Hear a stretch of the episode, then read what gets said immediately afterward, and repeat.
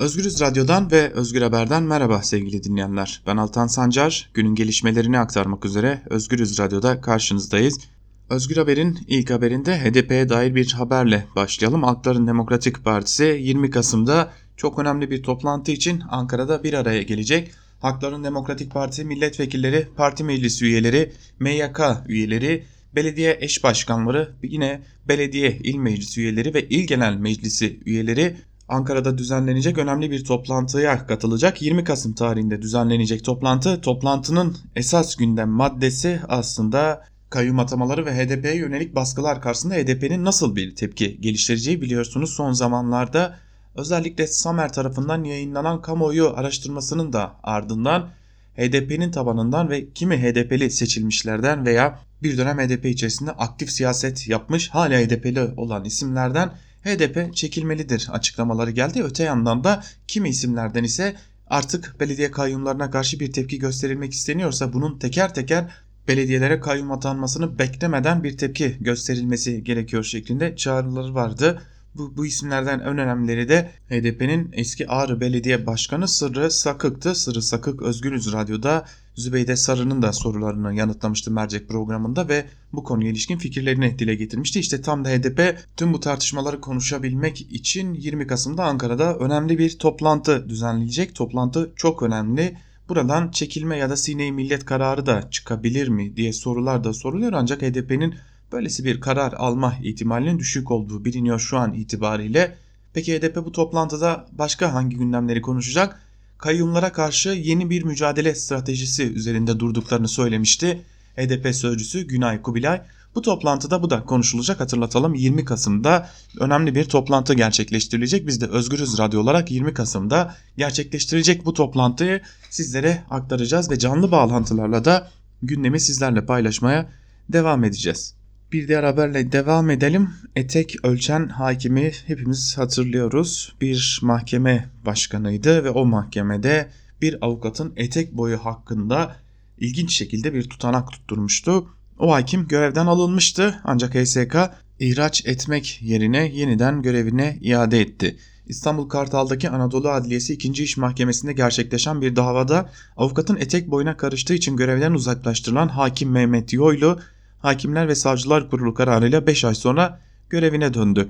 Bir gün gazetesinden Dilan Esen'in haberine göre HSK kararına tepkiler de gecikmedi. Hürriyet'in haberine göre açığa alınan yoylu HSK kararıyla 24 Ekim'de görevine iade edildi. Soruşturmanın sağlıklı bir şekilde yürütülmesi açısından da Gebze hakimi olarak görevlendirildi. HSK kararında soruşturmaya konu eylemlerin göreve devam engel, engeli teşkil etmediği anlaşıldığından tedbiren görevlen, görevden uzaklaştırma kararının kaldırılmasına karar verilmiştir denildi. Yoylu'nun göreve iade edilmesini değerlendiren avukat Selin Nakıpoğlu bu olayda da olduğu gibi yine ve yeniden toplumda yükselen tepki sönümlediler, aynen kaldıkları yerden devam ediyorlar. HSK hakimin başka ne yapmasını bekliyor? Etek boyunu etik bulmadığı için kadın avukatlara saldırmasını mı? Zaten Balıkesir'de bir avukata saldırmışlığı da var şeklinde tepki gösterdi. Ancak günün sonunda ortaya çıkan tablo şu ki bir avukatın etek boyuna müdahale etme yetkisini veya haddini adını her ne dersek diyelim bunu kendinde bulan bir hakim yeniden görevinin başına dönmüş oldu. Gaziantep'te bir inşaat çökmüştü. O çöken inşaatın iskelesinin altında kalan genç bir mühendis de hayatını kaybetmişti. TUMOP mühendisi Korkut Küçükcan'ın yaşamını yitirdiği cami inşaatına ilişkin yaptığı incelemenin ardından bir rapor açıkladı. Raporda incelenen yapılan inceleme sonucunda caminin mühendislik ürünü olmadığının tespit edildiği vurgulandı. Antep'te Şahinbel Belediyesi tarafından 2012 yılından beridir inşaatı devam eden Akkent Camii inşaatına keşif yapmak için gittiği sırada çöken tahta iskelenin altında kalarak hayatını kaybeden inşaat mühendisi Korkut Küçükcan'ın ölümüne ilişkin inceleme yapan Türk Mühendis ve Mimarlar Odası Birliği hazırladığı raporu kamuoyu ile paylaştı.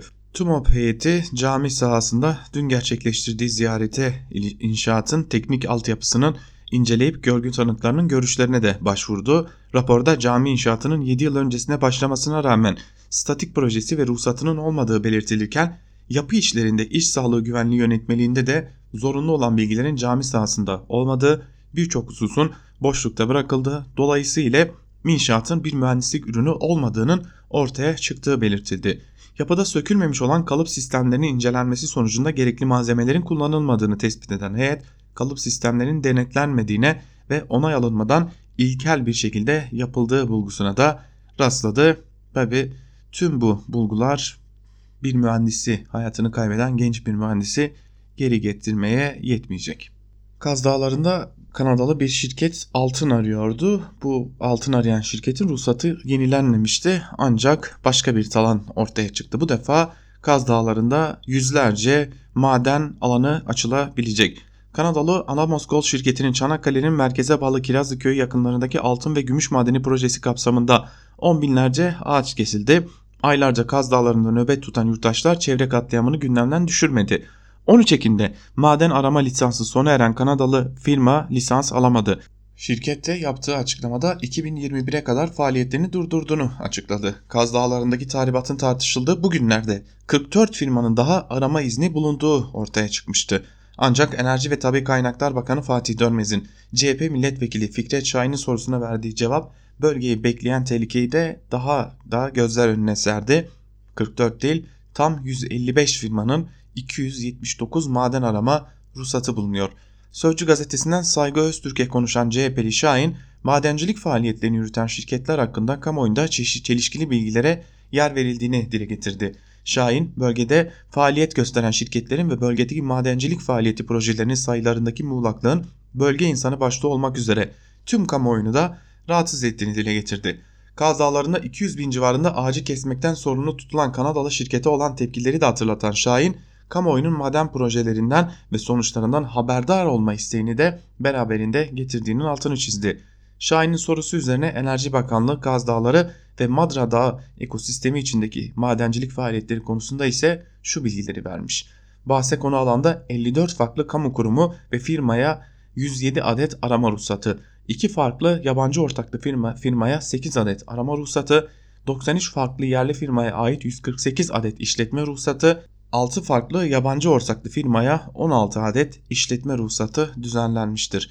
Cevap karşısında şok olduğunu belirten CHP'li vekil biz hep 44 ruhsattan söz ediyorduk. Durum bildiğimizin kat kat üstündeymiş değerlendirmesinde bulundu ve böylelikle aslında Kaz Dağları'nı bekleyen çok daha büyük bir tehlikeyle karşı karşıya olduğumuzda bir kez daha anlamış olduk. Bir yandan da Suriye'de ortak devriyeler devam ediyor. Türkiye ile Rusya'dan 8. ortak devriye de tamamlandı haberi geldi. Milli Savunma Bakanlığı Rusya askerleriyle Suriye'nin kuzeydoğusunda 8. ortak kara devriyesinin tamamlandığını açıkladı. Devriyenin Kobani bölgesinde yapıldığı belirtildi. Milli Savunma Bakanlığı sosyal medya hesabından yapılan açıklamada Türk ve Rus askeri unsurlarının İHA'larında iştirakiyle Fırat'ın doğusundaki 8. kara devriyesi planlandığı gibi tamamlandı. Ayneler Ab bölgesinde icra edilen 8. kara devriyesinde her iki taraftan dörder araç olmak üzere toplam 8 kara aracı ve İHA'lar iştirak etti. Türk ve Rus askeri unsurları 10 kilometre derinlikte ve 34 kilometre uzunluğundaki güzergahta devriyeyi tamamladı dendi. Tabi bu sırada Kobani'den gelen haberlerde ise devriye esnasında sırlı araçların sivillere ait iki araca çarptığını ve cildi hasarında meydana geldiği belirtildi diyelim. Haber bültenimizi burada noktalayalım sevgili dinleyenler. Günün ilerleyen saatlerinde gelişmeleri aktarmak üzere Özgürüz Radyo'da karşınızda olmaya devam edeceğiz. Özgürüz Radyo'dan ayrılmayın. Şimdilik hoşçakalın.